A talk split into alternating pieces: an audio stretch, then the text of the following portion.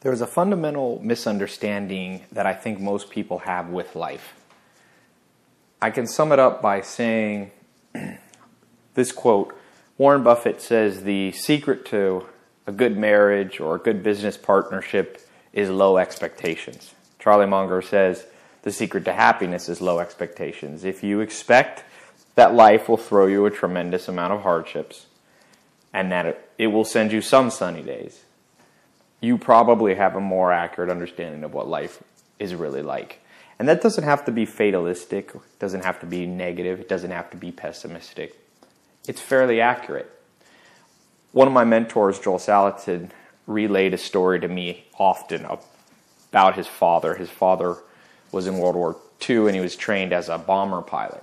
And one day he was up in a training uh, in the in the bomber B-52 or I'm not sure what plane type plane it was, but he's flying, and it was a stormy day, and there was thunder and lightning, and he could hardly control the plane. And he looked over at the training drill instructor, and he said, "I don't think I can land at this airstrip down there.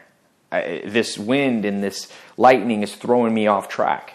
And the sergeant looked at him, and he said, "You have to make the plane go where you want it to go. Land the plane." Where we plan to. That simple, almost too obvious truth that you have to make the plane go where you want it to go is missing in almost all of our mentality.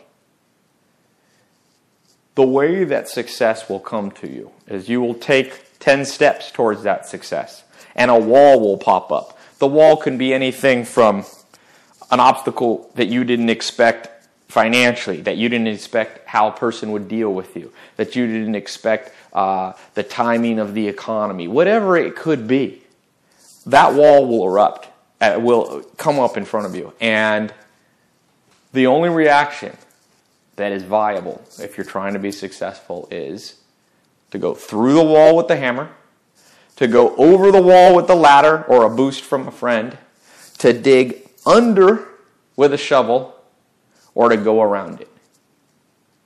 Or you can do what 99% of people do in the world. You can bounce off that wall and never try again. I read a statistic once that said the average person completely gives up after three failures.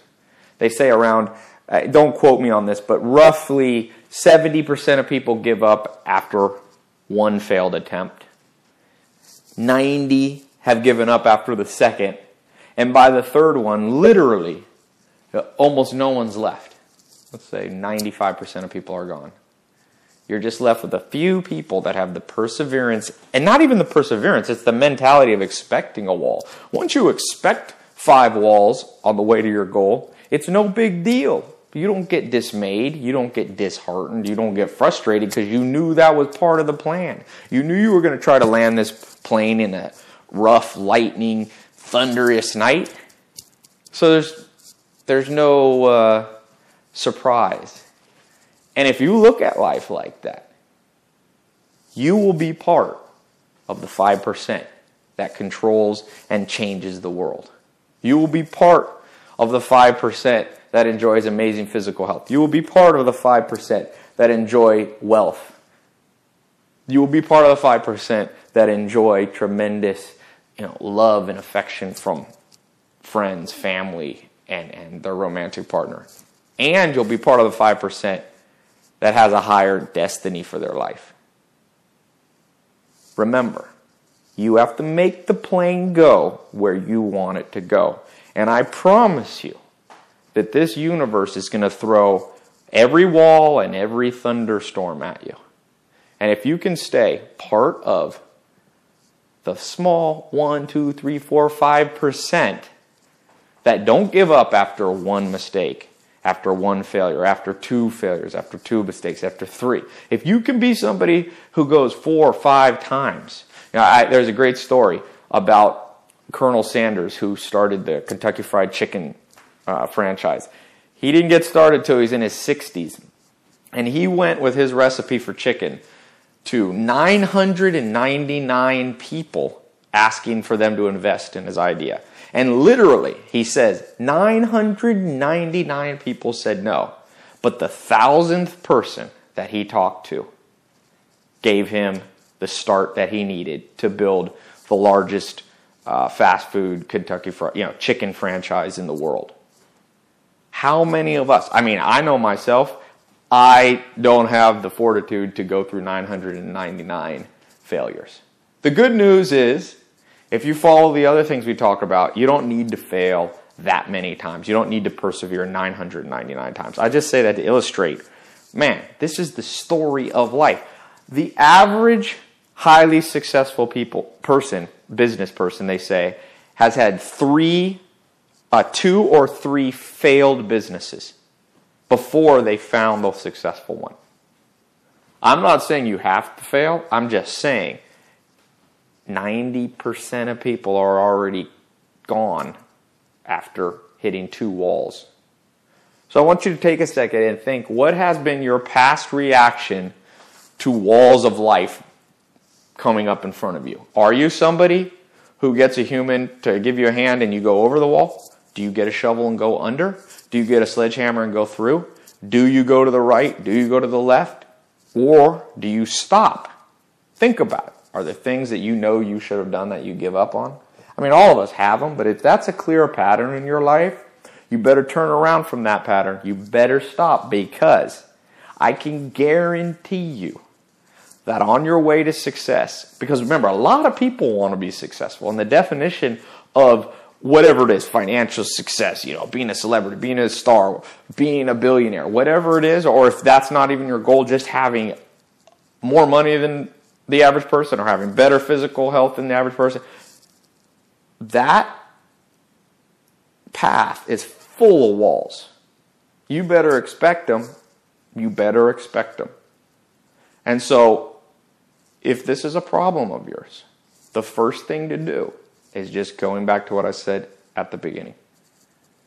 Lower your expectations for the ease with which you're going to get whatever you want. Lower them. If you think you're going to do it in a week, you better add another week to it. If you think that the first three people you talk to are going to help you, you better realize you got to talk to 10 people. Set your expectations right for life, and you'll have a head start in understanding this principle. Momentum is the fuel that's going to get you wherever you want to go. You roll a boulder up a hill, up a hill, and up a hill. You push, you push. And at the top, at some point, that boulder starts to roll on its own. Here's an interesting quote. I was listening to Jay Z and Warren Buffett being interviewed by Forbes magazine. And Warren Buffett, the wealthiest man in the world at that time, was asked, What's the secret? What's your. He said, Well, I have this rule. The first rule is don't lose. And the second rule is never forget the first rule. It really isn't so much having a lot of brilliant decisions, it's just not having any terrible ones. And frankly, I did learn from my mentor, Benjamin Graham, how to avoid ever having any big disasters in investment. It wasn't that you were ever going to come up with the very smartest thing.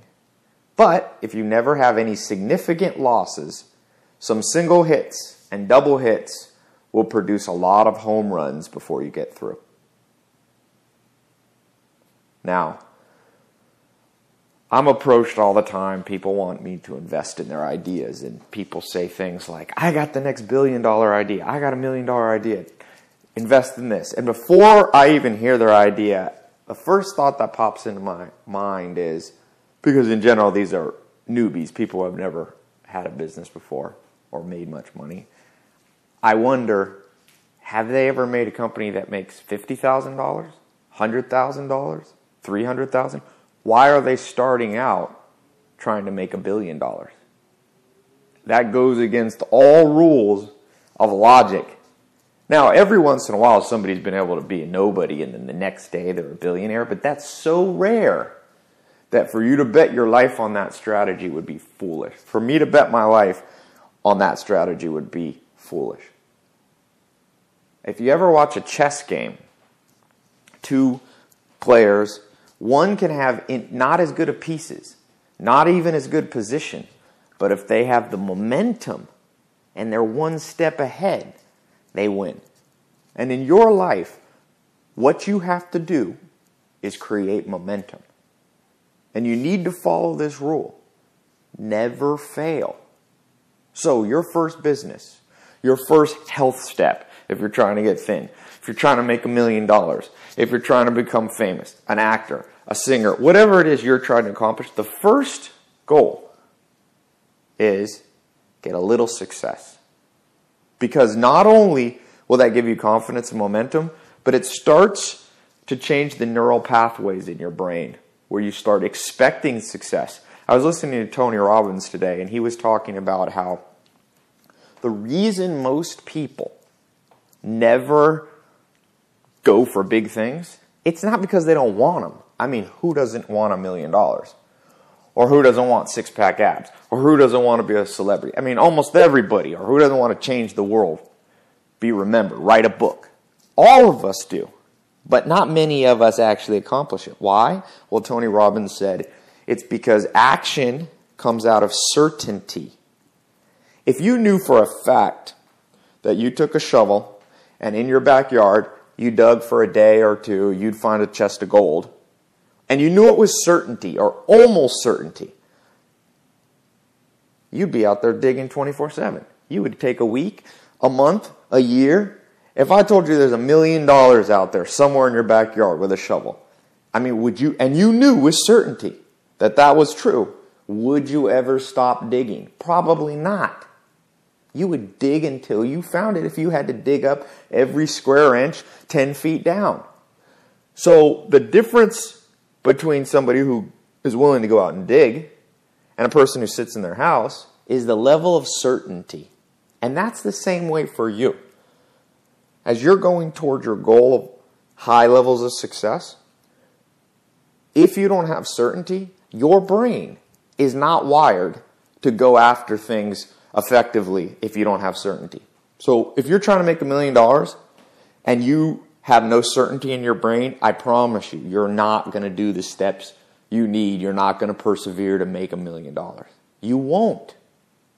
Now, back to the momentum. Here's, I'm explaining why momentum is so critical.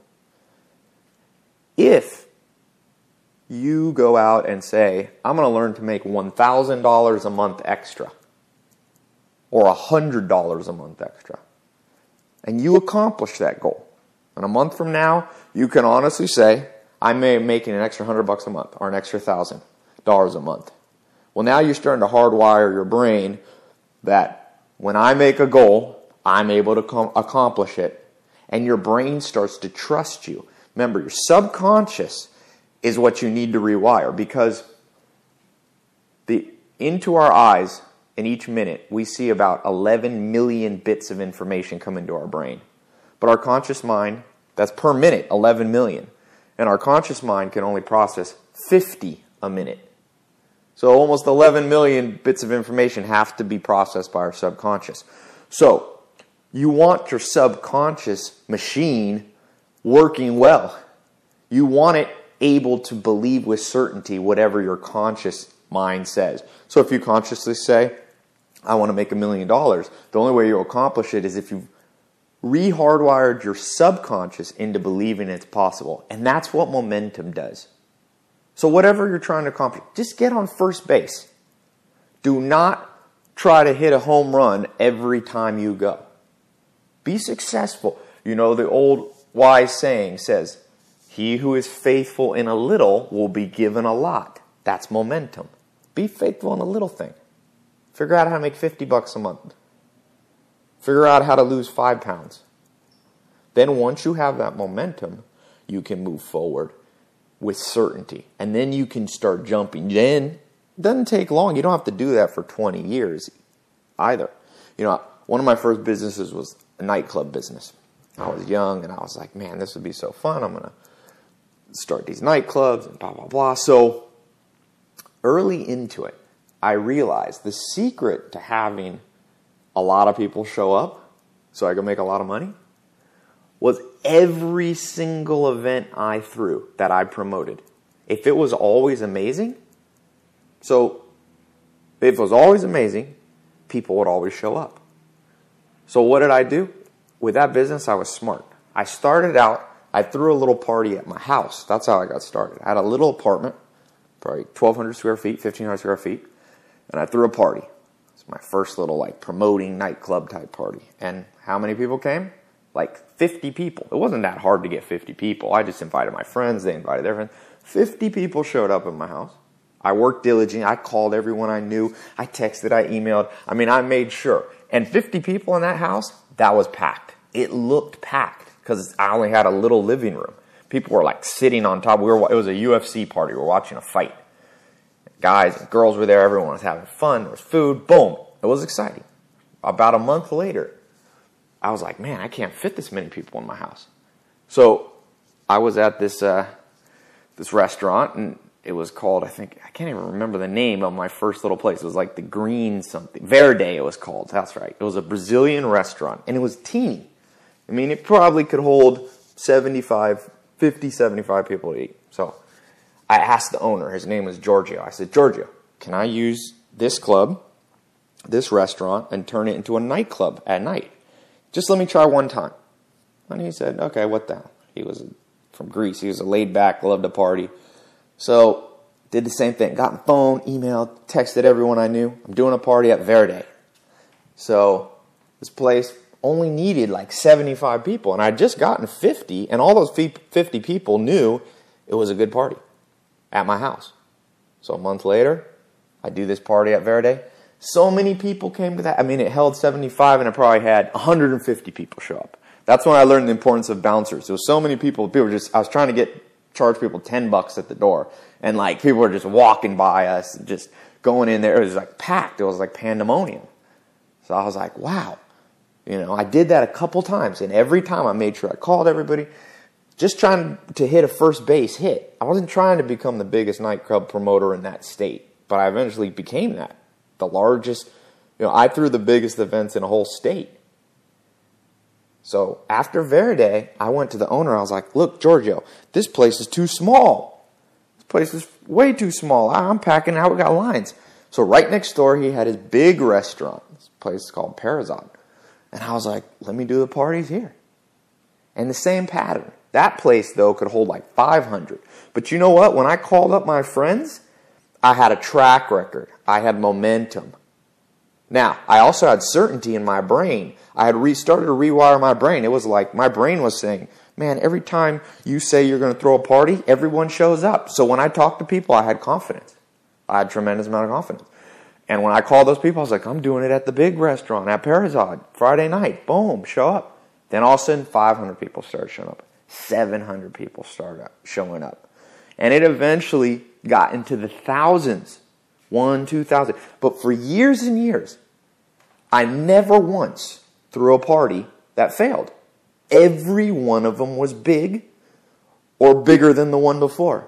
And then I got the reputation that whenever this person does something, it's going to work. So success attracts success. People came out of the woodwork. Investors that want to do other businesses. I became, you know, kind of the go-to guy. If you want something done, go to this guy. I just started by hitting first base hits. Then I went to second. By the end, I was hitting home runs. One, 2,000 people showing up, paying a lot of money. I was making a lot of money in my early mid 20s from that. I, I had enough money to do whatever I wanted.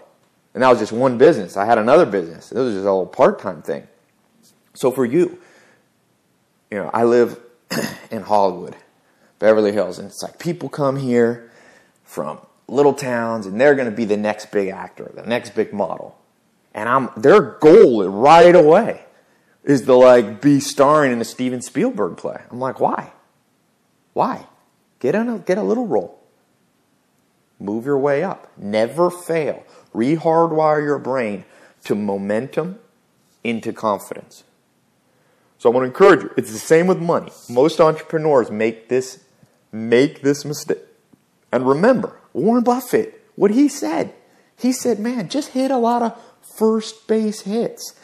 This is a man, just so you know, who made a company go from a million dollar company to a hundred and fifty billion dollar company. The greatest investor of all time. The man who knows more about how to make yourself successful than anybody possibly to ever live. And what was his advice? Never fail. So that's a hard rule to never fail. How do you do it? You just do a little bit. Lose five pounds, lose one pound. Once your brain's certain that you can control your diet and exercise enough to lose five pounds, it'll help you lose six. Once you learn how to make one dollar, it'll show you how to make two. Momentum. Do not be greedy. There's a saying pigs get fat and hogs get slaughtered. What does that mean? Just be a pig. Just eat a little bit. Just be a little bit greedy. I just want a first base hit. I just want to make a hundred bucks. That's just a pig. And pigs get fat, meaning they get what they want. But hogs, hogs want too much, too fast. And the world slaughters them. If your goal is your first company is going to make you $10 million, you're being a hog, you're going to get slaughtered. If your first goal is going to make you an extra thousand, two thousand a month, now you're just being a pig. You're going to get fat and be happy. Years ago, I did a podcast, and it was pretty popular, and I wanted to revisit for this system what I said. It was about this concept of everything is your fault. We're working on reprogramming your mind into this wealth and prosperity mindset reprogramming the actual physical neural pathways of your brain. And as we do that, I think one of the most important starting places is taking responsibility. You know, it, in the Alcoholics Anonymous program, if somebody won't take responsibility, they don't even let you in the door. People, for whatever reason, myself included, it's much easier to blame other people for where we are now. If you're broke now, if I'm broke now, the way I look at it, it's 100% my fault. Why? Well, here's a simple reason. Number one, who else's fault would it be? Now, I will say, if you're under 18 years old and your life's horrible, I don't think it's your fault. It's your parents. Because legally, they have control over you, meaning even if you have a good idea, they can come and take it away from you. But if you're over 18 and you're listening to this, it's no longer anybody's fault but your own. If you live in a free country, if you live in, you know, a communist country, maybe I'd make an exception. But if you're living in anywhere that has democratic freedom, which is most of the countries in the world, and you are over the age of 18, or whatever the legal age in your country is, 18 to 21, some countries it's lower, then everything's your fault, buddy. Who else's fault could it be? Now, let's say I say, well, you know, this one guy, I was going to take this, start this business, and he started it before me, so man, it's that person. Well, I should have started it before him. That's how I look at it. I got this mentality from, I, I did martial arts, I did some Shaolin martial arts for three, four years in my life, and uh, my teacher was an American who had grown up in China. Dad was an ambassador, a diplomat, and he had actually been trained. The son, my teacher, had been trained at the Shaolin Temple. And he said he was taught a mentality that if you're 40 years old and you're walking down the street and you get beat up, his Shaolin monks would say, Well, you should have started doing martial arts since you were five years old. Then you wouldn't get probably beat up because people would know, don't mess with that guy. They'd be able to see the scars on your face, scars on your fist, and your attitude when you turned around. So the way they looked at it, if somebody beat them up, mugged them, it was like, man, I'm an idiot. Why am I walking alone in the middle of the night? Think how much better the world would be. This world's all about blame. I mean, I read the, the stats on unemployment, and everybody who's unemployed wants to blame the government. Okay, let's let's just let me just take your side. It is the government's fault. Let's pretend it's their fault. What's the good in blaming them? What good comes from it? Maybe a little bit of good. Maybe within four, five, six, seven, eight years, you can convince your congressman to go to the Senate, pass new laws, blah, blah, blah. Okay, great. Great. So, eight years from now, you'll be broke for eight years, and maybe you're going to rely on some government official who really doesn't give a crap about you to change the law to help you, forget that way. That's so inefficient. That's like if you're trying to eat breakfast and your plan is like you're going to put the, your eggs on a, on a spoon, you're going to throw a ball, bounce it off the wall, the the ball hits the spoon, it shoots the egg up in the air, it lands in your mouth. Why not just pick up the egg and put it in your mouth? It's so much faster, it's so much more efficient. It's, you're not going to waste your whole life on some hoping someone else will help you. Because let me break this news to you if you don't know. Nobody cares about you like you care about yourself. So you better get the mentality that I care about myself, therefore I better take this horse by the reins and be like, I control this horse. 100%. And if bad happens to me, I didn't prepare. Think about this mentality. Every problem that you can pretty much name, let's just take some. I'm not going to be political, but let me, I'm going to digress into a little bit of politics. In America, we have a, a budget issue. We have a huge issue. What is that issue? Well, healthcare. It's getting expensive for people. And hey, I have no problem with helping people. But everybody's like, it's not my fault that I need all this health care. It's the government's not providing. I'm going to blame them. What about your fat body? What about the fact you've been smoking for 30 years? What about the fact that you wake up and eat, you know, cereal full of sugar? What about the fact that you don't exercise 45 minutes a day? I mean, whose fault is it? The government? Now, again, there's a place for government to help. No problem with that. All I'm asking you to do Imagine a world where you and I said everything's our fault that happens in our life. We're going to take 100% responsibility. Quit blaming people. It's going to take you a while. If you're listening to this and you agree with what I'm saying, it will take you 6 to 12 months to fully grasp and eradicate all the blame that's because it's still it took me a long time to get the blame mentality. A long time. But I'm going to tell you the reward for removing the blame mentality. I'm going to get to the good news. If you remove that blame mentality from your own brain, it won't take long till you will start to do powerful things. And it's going to be your advantage against other people. Since most people are always going to partially blame other people, when uh, most people get mugged, guess what they're going to say? Oh, the freaking government should have more policemen out.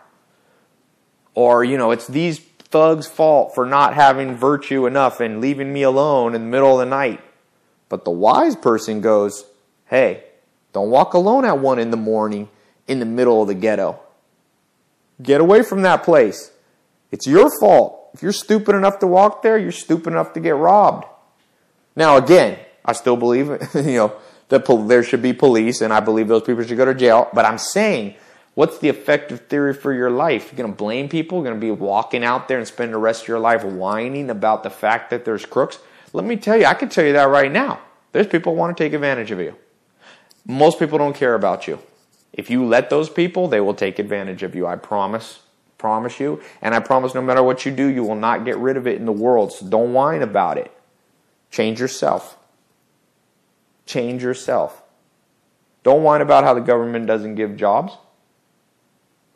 If there's high unemployment, then guess what? That means every businessman who's still in business must be pretty damn good because everyone else in our business go to their door tomorrow since you don't have anything to do. I once had a conversation with these two girls.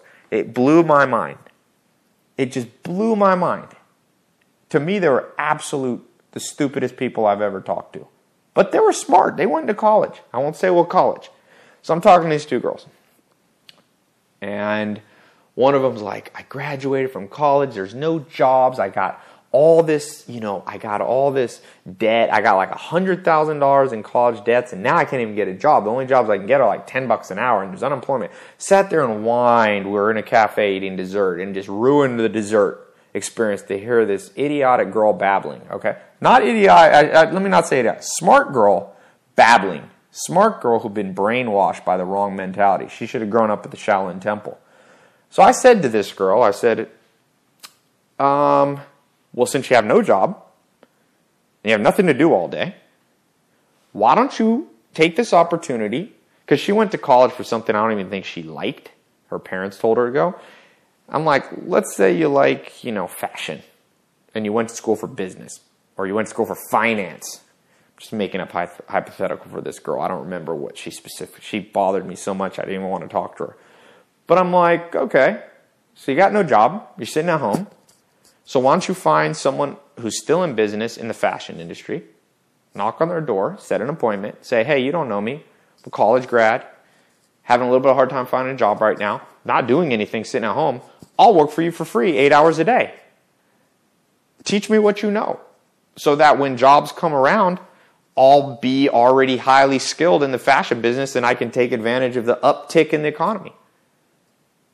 And what this girl said to that reply was, Well, I don't want to work for somebody for free.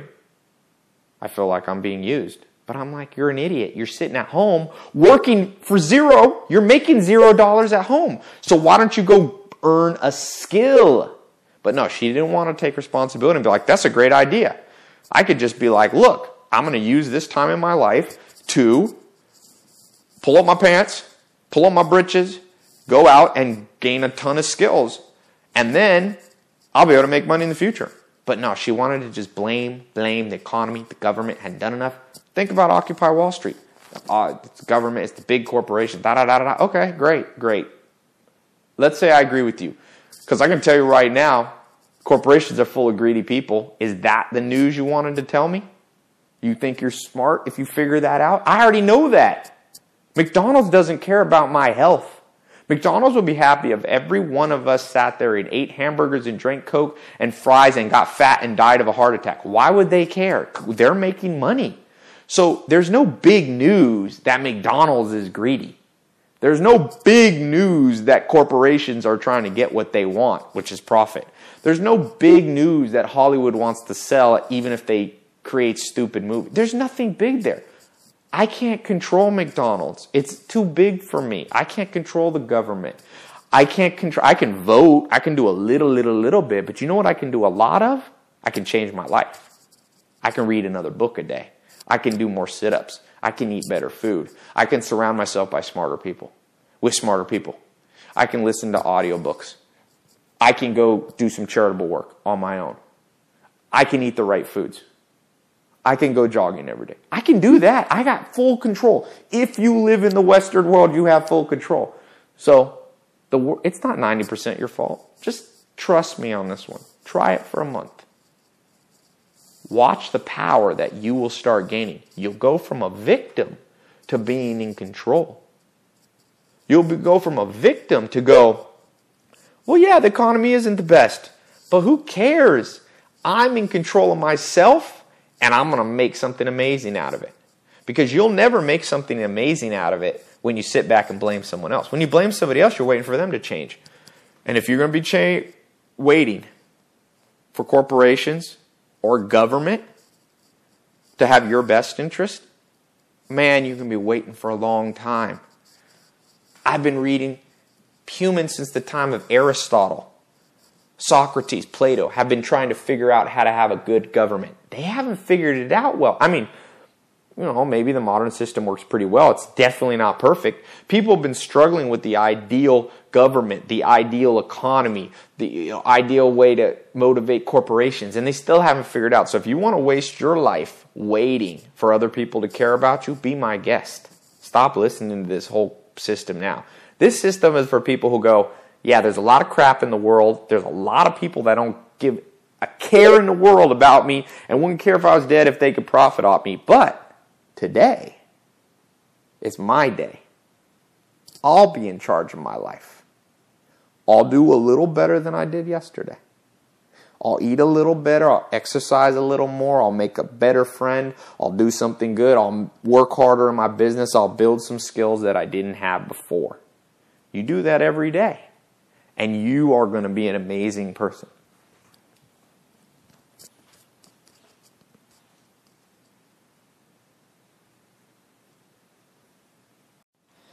I lived for about 10 years on a farm.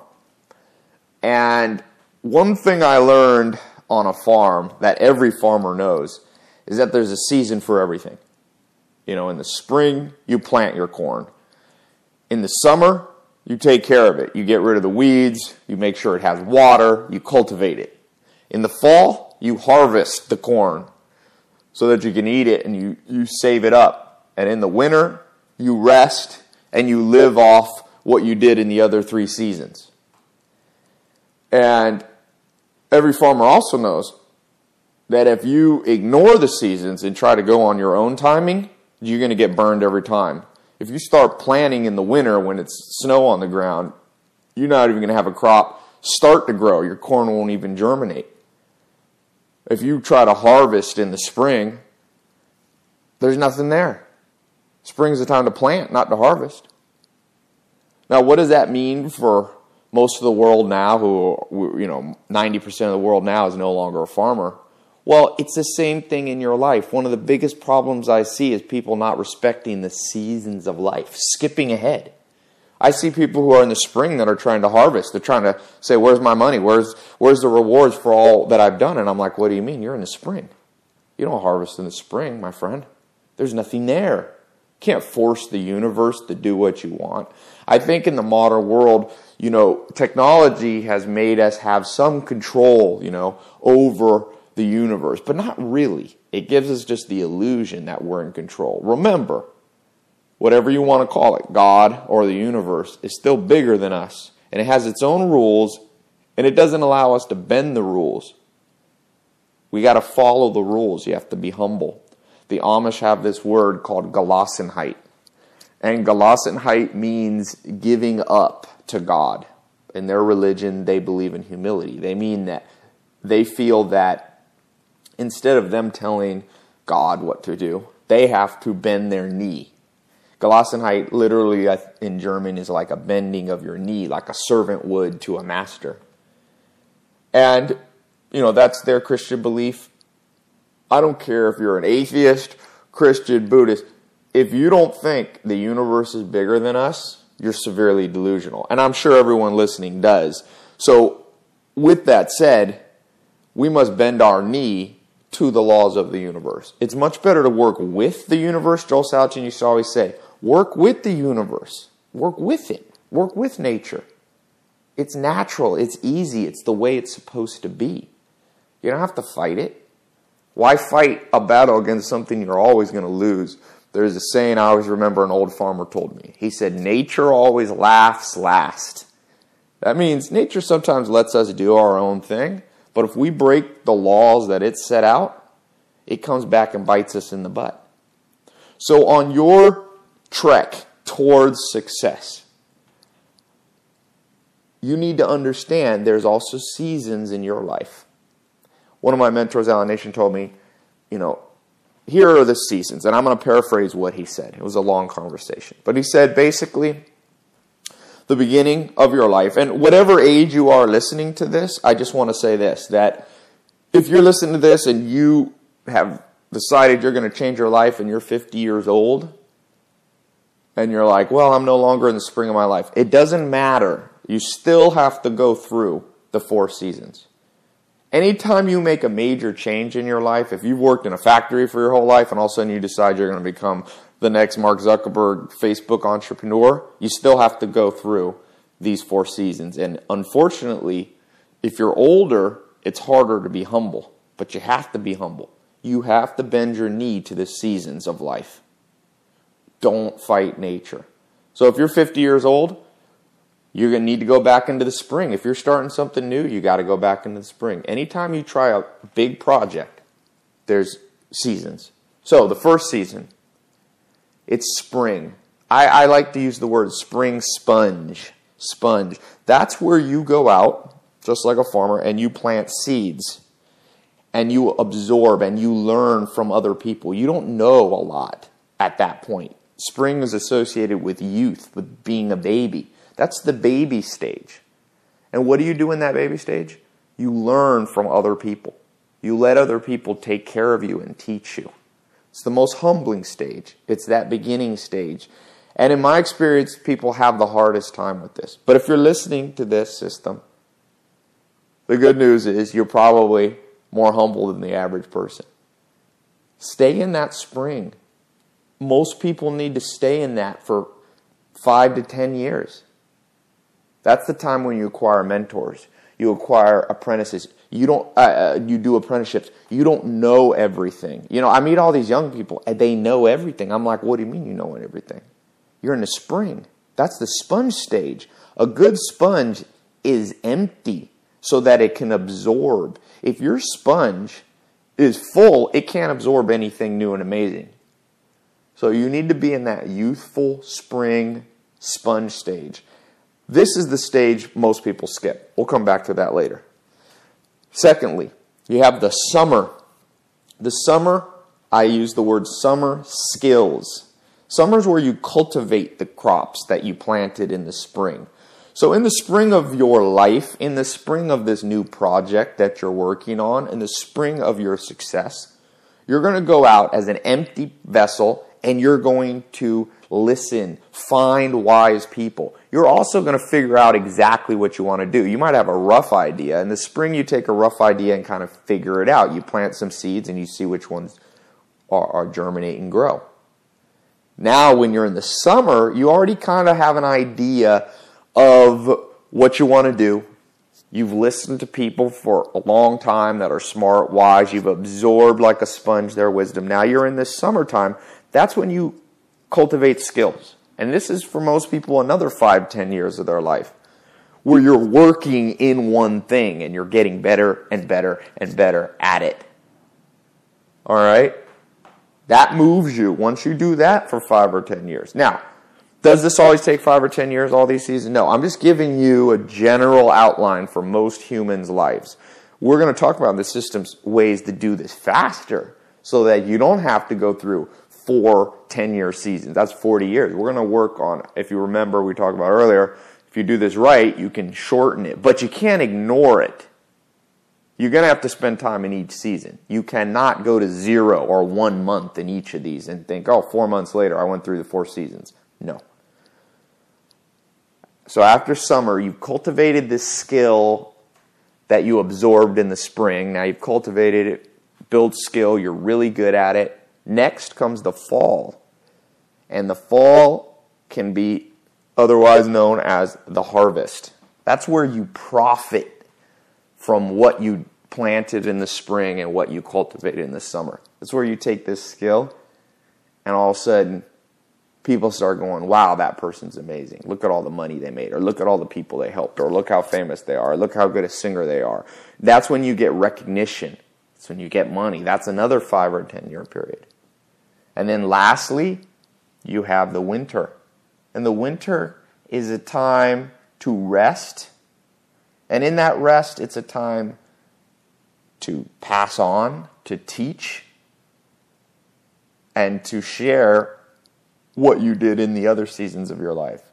That's often when you retire. That's when you teach others and you automate, and other people now are working below, beneath you or you know underneath your company or whatever you're trying to work on. That's when you become you know in the music industry. You see some of these guys like Jay Z. I mean, they started out and then they made they made their own hits and then they made their own label and finally, now they're producing other people's music. That's the winter. And that's a great time, too. So I want you to think as we're talking about, you know, this once in a lifetime opportunity of being an entrepreneur and doing what you love and making money. What seasons in this new project have you gone through? Have you gone through the spring or have you skipped the spring? Everybody I know skips the spring or not everybody, uh, every beginner that I know tries to skip the spring. They're like, okay, I read a few books on this. Boom, I'm gonna be, I'm ready to make some money. And I'm like, wait a sec, you you went from spring to fall. What happened to the summer? Have you cultivated skills? So I want you to set your mentality. Now, the normal human, the average human, I should say, not normal, goes through a process something like this. You know, from 18 to 25, 26. They're kind of in that spring stage. A lot of people in the world now go to college or you know they go to trade school. Not sure what they want to do. You bounce around. You pick up different ideas. And you know, late 20s, you start getting clear. Okay, I'm going to be working in this. Then you spend 10 years working hard at it. And if you're diligent and smart, you know, in your late 30s, you start moving into the fall where you're har- you're harvesting, you start to make some money, you start to save some money. And that goes on, you know, for another 10 years. And once you kind of hit your 50s, now all of a sudden you're in the winter. You've saved up some money, hopefully. You've started to get people underneath you that you're teaching, and eventually that leads to retirement. Now, if you're listening to this system, we've talked about there are shortcuts to go much faster. Not everybody needs 40 years to go through this cycle. I think that it goes like this. Number one, you need to fully embrace the idea that there will be four seasons and be willing to say, I'm not going to skip through them faster than I should. Number two, you need to realize that there are ways by being very efficient in each of the seasons to do it, each of them, and move through them quicker. Because everybody wants to get to the harvest, I understand. That's the fun time. You know, and the winter's fun because you get to rest. Well, what I recommend is that simply by embracing these four seasons, you'll already shave many years off them. Because most people end up fighting this natural cycle so they'll waste 10 or 20 years fighting it. If they would have fully embraced it and said, hey, yeah, I'm going to spend some years as a sponge absorbing other people's ideas, collecting smart mentors, listening to them, absorbing their ideas, not having so many of my ideas. Yes, I'm going to have a skill building phase where I'm okay with not having a lot of money. I'm going to build lots of skills, skills, skills, skills. And then I'll hit the harvest. Harvest and the winter are the easiest ones. Those are by far the easiest. And in my experience coaching a lot of people, the biggest problem that I find is the spring. Skipping the spring, I'd say that's by far the first problem, or doing it too short, you know? Not being a sponge and absorbing, having too many of your own ideas. And then, second, quite a few people try to skip through the summer. They don't want to build skills. They're like, okay, I know what I want to do. Now I want to harvest. I want to make a lot of money from it. No, Stay in the summer. And remember, on a farm, the spring and summer are fun times. Man, I'll tell you this right now. If Warren Buffett, who's in the winter of his life, you know, he's already harvested $40 billion. Bill Gates already harvested a billion dollars. Richard Branson, um, all the wealthy people in the world. And, and not just wealthy people, I'm talking about celebrities, you know, Brad Pitt and Johnny Depp and Tom Cruise all these people who have made it, man, they've prospered. They've gone through the fall where they harvested money. They harvest Bill Clinton, you know, Obama, people, Mother Teresa, all these people who have accomplished a lot and will be remembered in history for hundreds of years, thousands of years.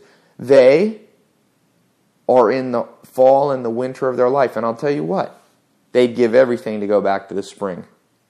They love it. I was just listening to an interview with Warren Buffett talking about how he's doing this new little business deal. And he's like, man, I was revisiting my youth. It was so fun. He was like, I'm back in the spring and summer of my life. I'm loving it. So don't skip through the spring and summer. Those are fun times if you do them right. You will remember them fondly. So everybody wants to all said, you know, I'm going to be in the fall. I want to be a millionaire. I want to be an A-list actor. I want to have done 30 movies. I want to have 50 million dollars in my bank account. Hey man, don't rush to get there. Don't rush to get there. What's the rush? There is no freaking rush. There's no benefit to being there except, you know, you'll have lots of things, but you'll wish you were back in the spring again. The grass is always greener. So enjoy fully each of those seasons. If you're in the spring and you're just starting out and you don't know what you're doing and you need to learn from other people, man, enjoy it. I'll tell you, in my life, I don't, you know, I've gone through these seasons and um, the spring is fun. The spring is amazing, man. The spring, everything's new and alive and, you know, you don't know what the next day brings. It's full of excitement. Stay in that until it's time. Don't be like the bird up in the nest that's ready to jump out before the wings have grown, because I'll tell you what will happen. Gravity will pull you straight to the ground, and it's a painful, painful thing to hit the ground after you drop 50 feet out of the nest. Stay in the spring till your wings are, are working. And then when you hit that summer and you know what you want to do and you've gotten guidance from wise people and you're on your way and you're building skills but you're not yet profiting by them, you're not yet having anything to show, man, enjoy that because that's going to be a great time. It's nothing better than the summer on a farm. It's warm. Everybody's there. It's active. You're strong. You're healthy. Man, stay in that. You'll only be in it probably once in your life. Enjoy every moment. Life is sweet. Chief Tecumseh's poem says, you know, if you wake up in the morning and you don't give thanks, it's only your fault. If you're in the spring and you're not happy, it's only your fault. The spring is sweet and so's the summer. And if you live fully in those seasons of, of your project, you know, we're going to move into how you aim to harvest a lot well, I want you to love the spring and I want you to love the summer and I don't want you to be antsy to get out of them. Some of you will be able to go through the spring very quickly. Some will be average time and some will be slow and need a little longer. Who cares? In the end, we all die. So enjoy the game as you go through life. Let's talk about what I call static interference. Because I've trained literally thousands of people, coached thousands of people. I see one of the biggest problems, would put it in the top three, is what I call this idea of static interference. So just imagine you're driving on a long road trip and you're listening to the radio. And as you drive away from your hometown, your favorite station where you always hear the songs you like, all of a sudden static starts to come in. And you get a little further away from your house from your hometown, and all of a sudden, the song that you really like, you can hardly hear that nice song because there's so much static going. And eventually, as you drive further and further from your from your home, the static's so loud you can't even hear the song anymore. Well, guess what? That's what happens to almost every person as they try to be successful. What's the static? Well, it's people's advice. What's the pure sound? What's the song you want to be listening to? Good advice. Good advice. What's the static? 99% of people's advice. The first rule for you to eliminate static interference in your brain is to stop listening to so many people. And I don't mean just partially, I mean completely cut them off. Now, you can still be their friend. If they're related to you, you can still treat them kindly, but you don't ask them for any advice. None. One of my mentors told me, Tai, the secret of life is ignore 99 out of 100 people, find the one amazing person, and do everything they say. This is the story of a tremendous amount of successful people. I was listening to an interview by Jay Z of how he became a billionaire in, in the you know hip hop industry, and he said it was like one voice when he was in sixth grade. One school teacher took him out and gave him that pure music, and he focused on what she said. He said she taught him a love for words. Warren Buffett, best investor in the world. What did he do?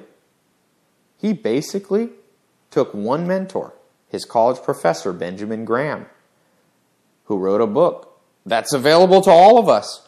And he pretty much, Warren Buffett pretty much ignored everybody else's stock advice, how to buy stocks, and focused on one voice Benjamin Graham's voice. Now, this is hard to do. Why? Because for some reason we've been taught that knowledge is taught democratically. Like if you ask 20 people their opinion on how you should make money, you take all of them and you average them and you throw them into a pot and you mix the pot and you get one good idea. No, no, no, no, no, no, no. That's not how it works. If you ask 20 people, what really happens is you get 19 poisonous ideas, one good idea, you throw it in the pot, you stir it out, now the whole pot's poisoned. Even if half, you only need one poisonous uh, thought to poison everything else. If you were lucky enough to know 19 people with amazing ideas and one person with a poisonous idea, and that idea gets in your pot and you stir it around and you poison the whole thing. You must eliminate the voices that are in your head. Now, where do these voices come from? Well, I'll tell you the most common. Number one, the media, news, magazines, not specific magazines like trade magazines. Those can be good. I'm talking about just general, like Time magazine or, you know, the regular news at five. I mean, this is full of garbage. Why? Because these people don't know what they're talking about. They're jack of all trades. You don't want to learn from jack of all trades. You must eliminate the jack of all trades. If you don't know what a jack of all trade is, it's someone who's not really good at any one thing, but they kind of know a little bit about everything. Those are the most dangerous people. They will trick you into thinking they know. Get them out of your life. Stop reading the newspaper. The news is full of especially the you know you can read the news the general news. Stop reading like the business advice column.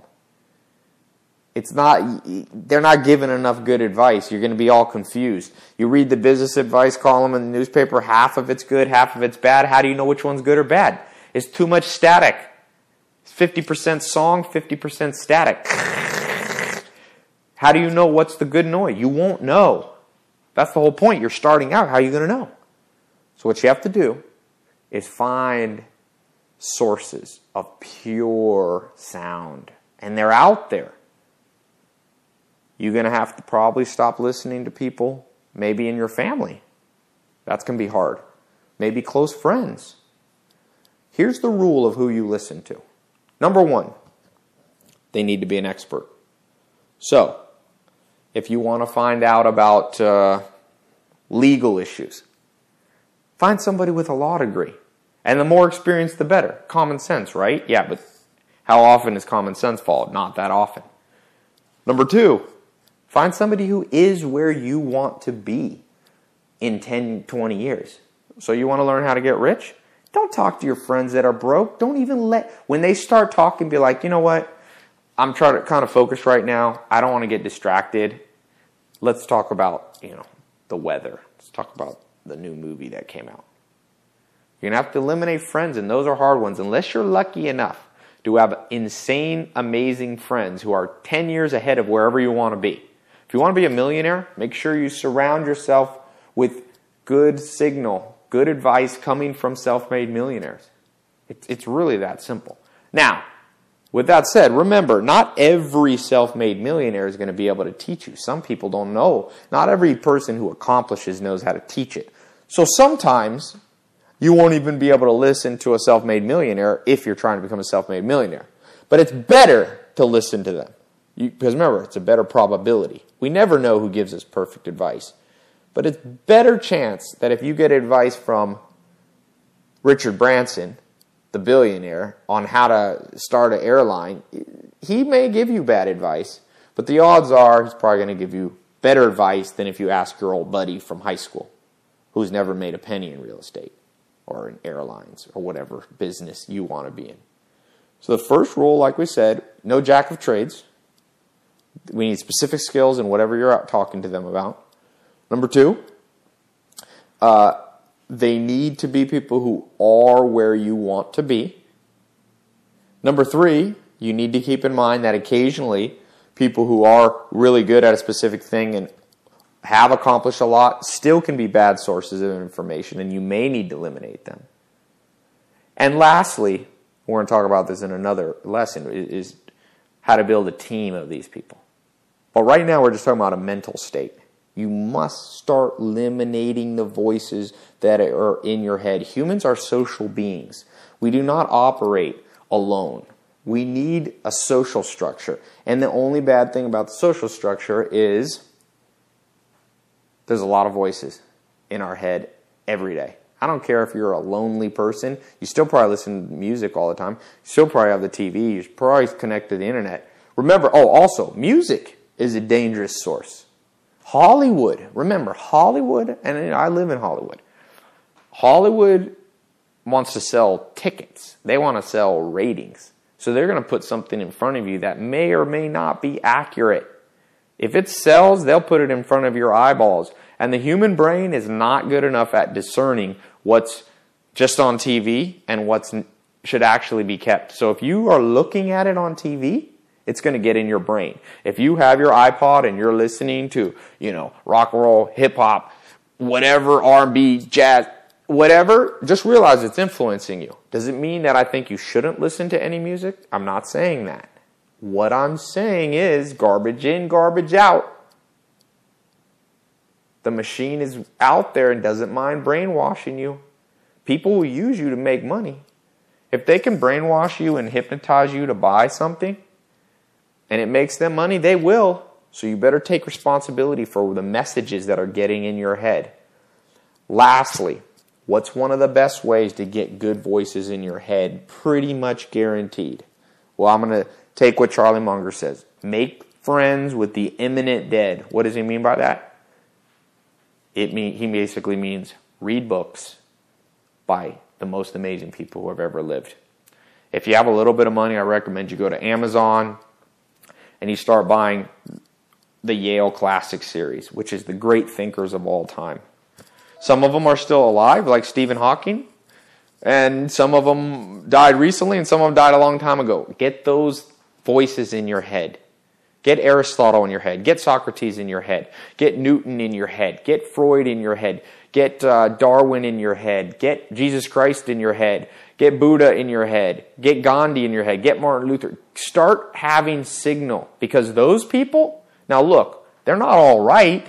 Everything Newton said and Darwin said and, you know, Martin Luther King said, not everything's right. They were humans. They made mistakes. But guess what? It's probably 95% good music, good signal, and only 10% static going, you can trust a lot more of it.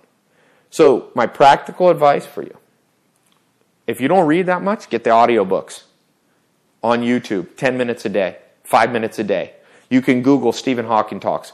Google TED Talks. TED Talks are pretty good because you get the voices in your head. You start reprogramming your head to have the signal that you can trust.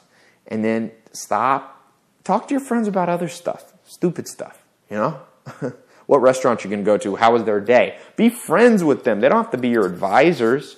It's amazing to me how many people get advice from people I'm like, well, they know nothing. They've never done what you're asking them. There's this principle in humans. It's called the twaddle factor.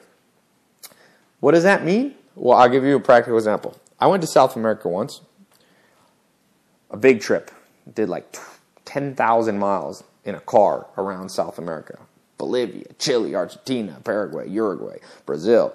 And uh, it was funny because every town you went to, every city you went to, because South Americans are very friendly people.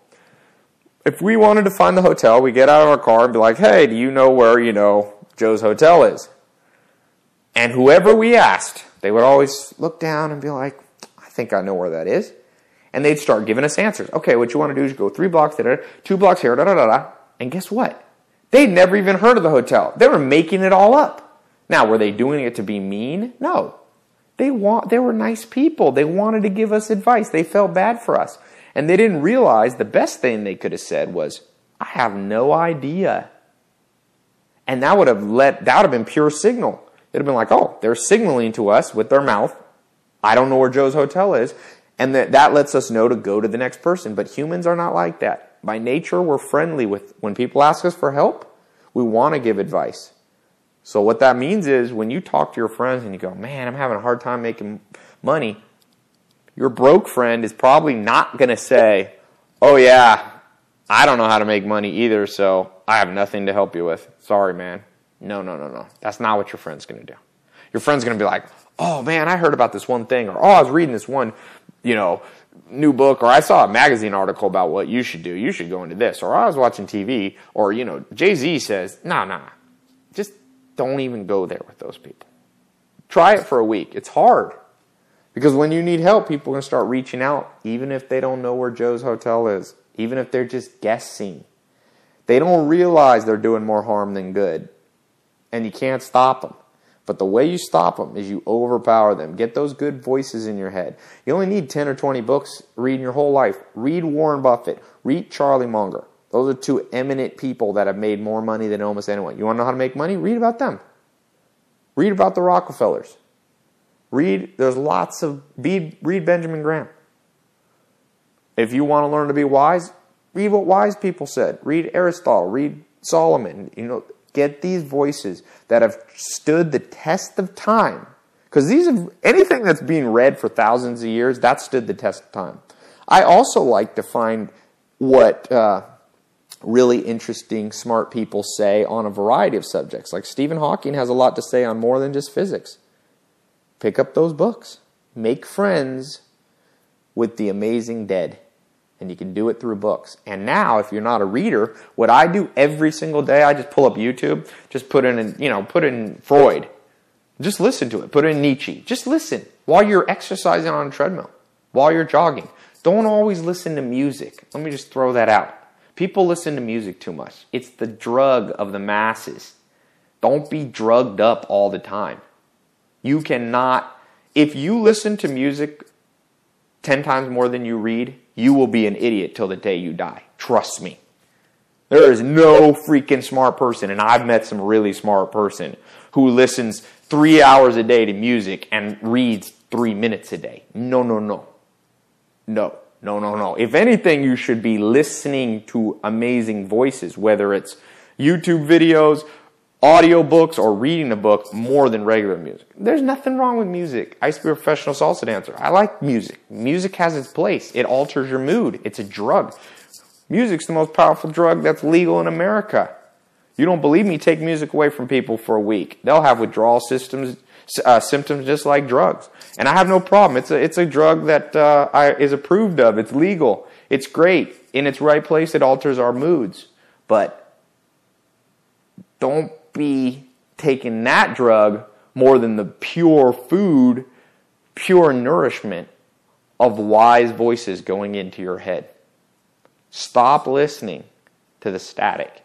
Get that radio station of your mind hearing a pure, pure signal with no you better get that out of your life because that is going to make you crash your car. That is the cause of most people like you. Because if you're listening to this, you're a motivated person, right? So I already know you got motivation, or you wouldn't be still listening to this. You're listening to this because you're motivated. So, what derails a motivated person? Stupid advice. So, get those stupid signals. Remember what you got to do. Find people who are where you want to be in 10 years. Not jack of all trades, experts. And start filling up your head with what they say over and over and over again.